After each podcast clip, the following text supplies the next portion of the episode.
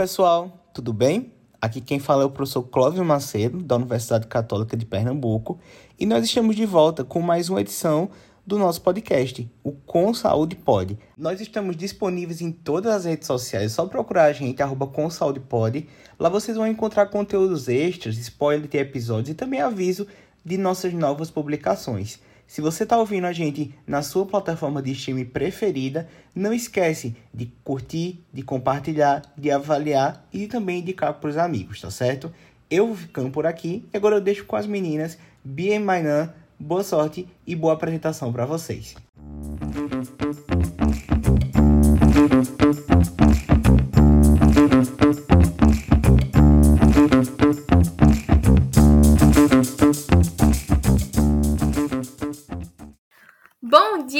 Boa tarde e boa noite. Sejam mais que bem-vindos ao nosso programa, ao nosso Com Saúde Pod, o melhor podcast de saúde, viu?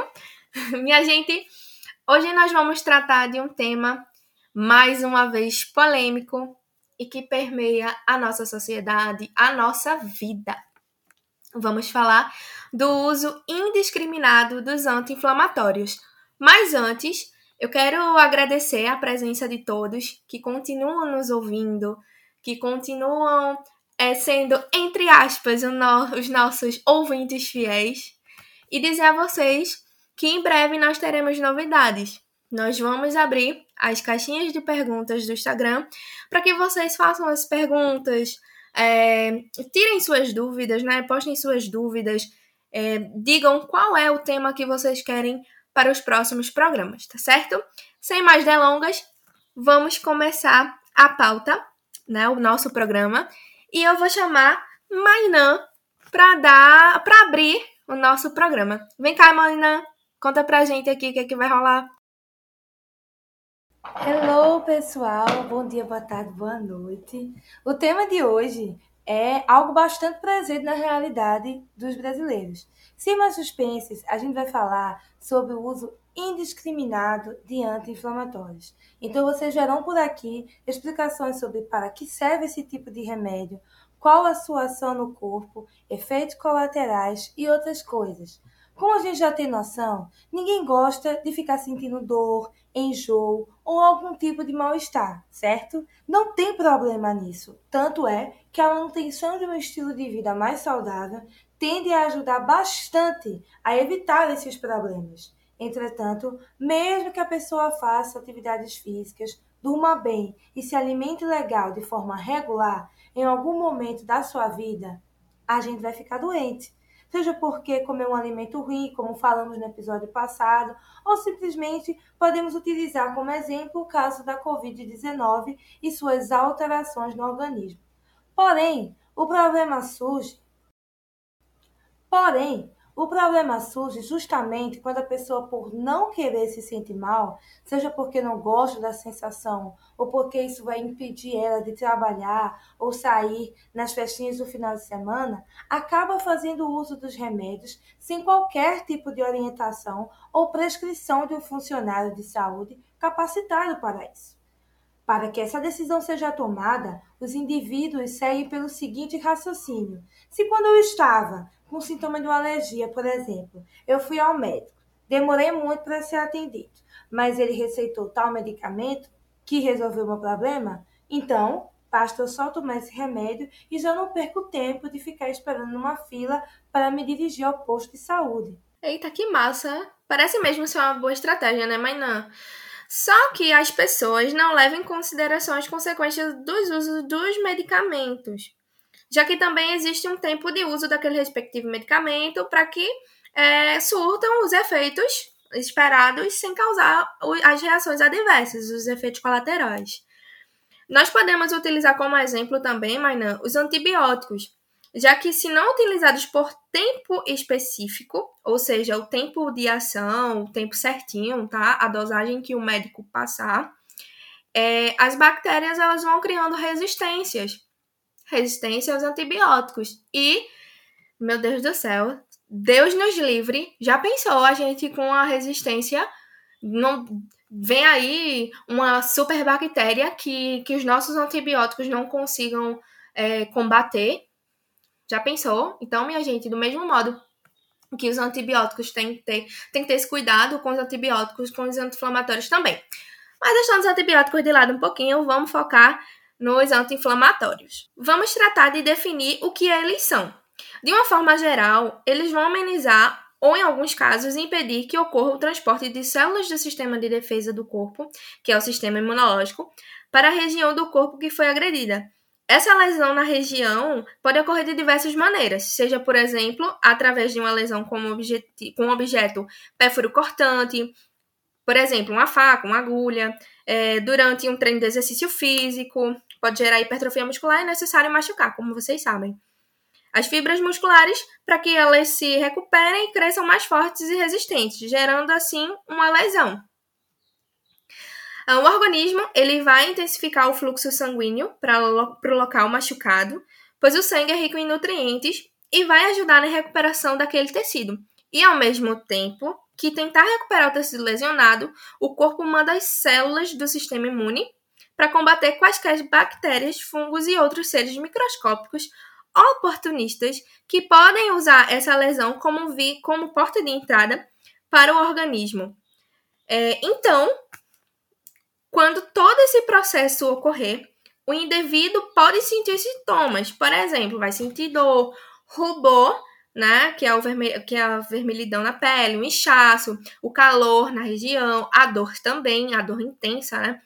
Então, assim, os anti-inflamatórios têm o intuito de minimizar esses sintomas do processo inflamatório e reduzir, consequentemente, também, mas não, a dor. Para que os anti-inflamatórios consigam realmente impedir a inflamação, é necessário impedir o aumento de sinais químicos da prostaglandina. Essa substância age como hormônio e já está presente na célula. E como os tecidos do corpo humano, como muscular, cerebral, etc., são constituídos por células, elas já estão presentes na localidade que vai ocorrer a lesão, funcionando como mecanismo de resposta a danos celulares. É bom a gente citar que ela tem a função de controlar o fluxo de sangue e formação de coágulos do sangue.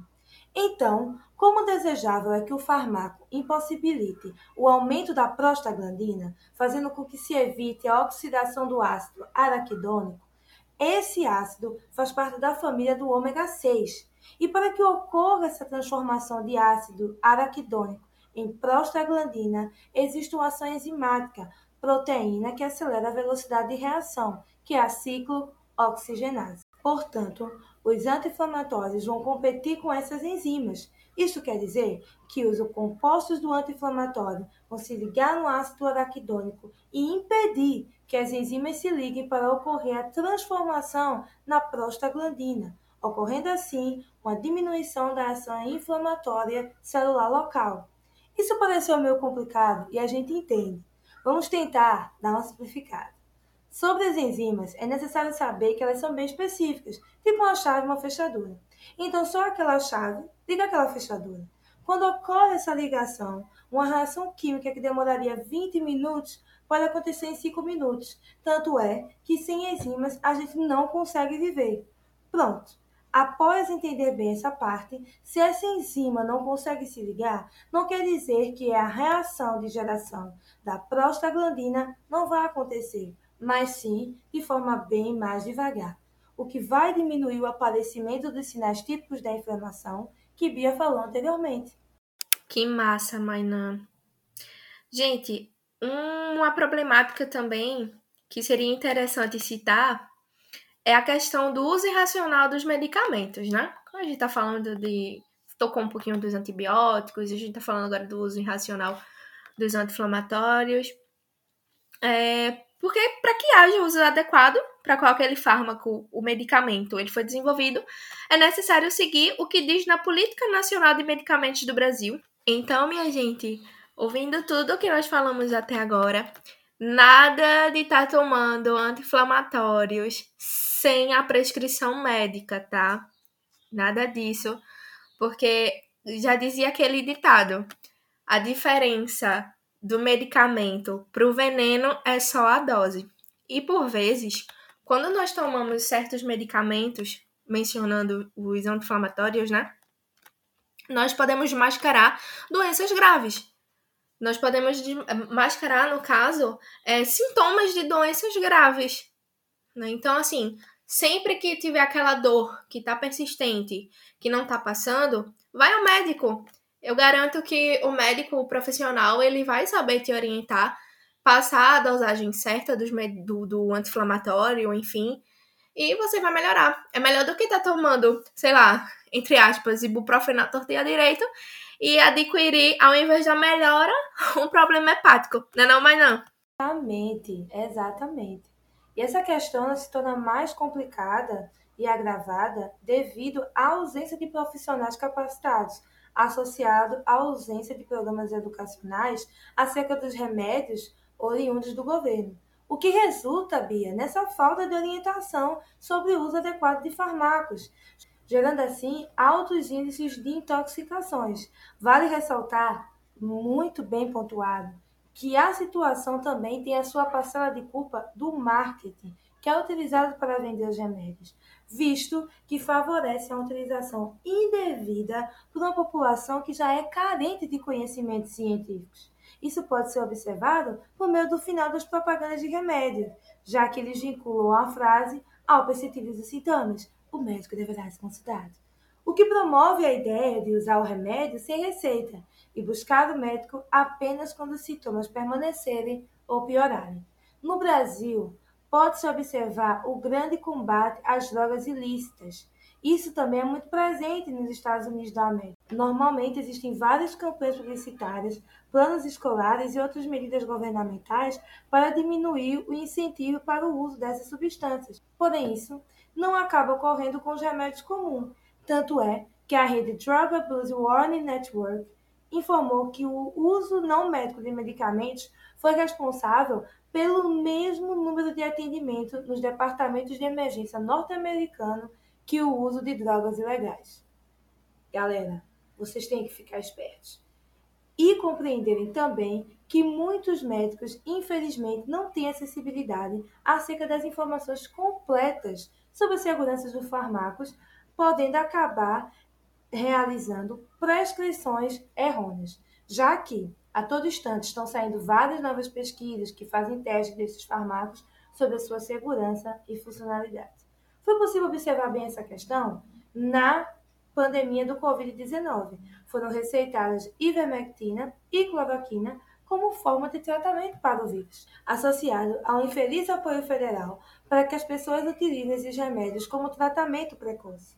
E como já se sabia na época, que esses remédios não eram apenas ineficazes, mas também, quando utilizados, aumentavam o risco para a instalação de problemas do coração. E como de costume, nós hoje teremos uma convidada especial para sanar as nossas dúvidas e responder as nossas perguntas sobre o que foi mencionado hoje, certo? Hoje vem ao nosso programa a professora Jéssica Avelino, ela que foi formada pela Universidade Federal de Pernambuco, mestre em Ciências Farmacêuticas pela UFPE, especialista em farmácia clínica, hospitalar e oncológica, também é coordenadora de farmácia de uma clínica de oncohematologia e professora do curso de graduação e pós-graduação na área de farmácia. Bom, Jéssica, responde para mim, por favor, como os profissionais da saúde podem dar uma ajuda na população para combater a automedicação. O que eu diria para os profissionais de saúde em relação a combater a automedicação é, em qualquer caso de paciente informar que está tomando o medicamento por conta própria, sem o direcionamento de um profissional de saúde, que ele procure um profissional de saúde para fazer uma avaliação clínica e utilizar o medicamento conforme orientação de um profissional, que o risco de automedicação é muito grave e com isso eles, esses pacientes precisam ser direcionados e orientados por quem entende é, do assunto. Você diria que as mídias como a televisão, mídias sociais, jornais e afins contribuem para a desinformação da população sobre o uso de remédios? Em relação às mídias sociais, a televisão, jornais e afins, eles, eles não informam, eles fazem propaganda de alguns medicamentos, mas eles não trazem informações seguras em relação ao uso do medicamento. Apenas um profissional de saúde com orientação escrita, verbal, que é, o, que é mais recomendado para contribuir com a informação. Então, em relação às mídias sociais, ela nem contribui nem descontribui com a informação, porque ela não traz informações que um profissional da área poderia passar. Sua visão, que medidas o governo pode tomar para diminuir os índices de intoxicação com o uso exagerado de fármacos? Em relação à minha visão, o governo ele, ele deveria é, estimular o uso racional de medicamentos, proibir, fiscalizar qualquer uso e venda inadequado em relação a estabelecimentos comerciais que às vezes se encontra medicamentos, é, mesmo que sejam os medicamentos isentos de prescrição disponíveis, então tem que ter uma fiscalização mais assertiva, uma propaganda também em relação ao risco de uso indevido de medicação sem orientação de um profissional de saúde. É isso. Muito obrigada pela sua participação, professora Jéssica.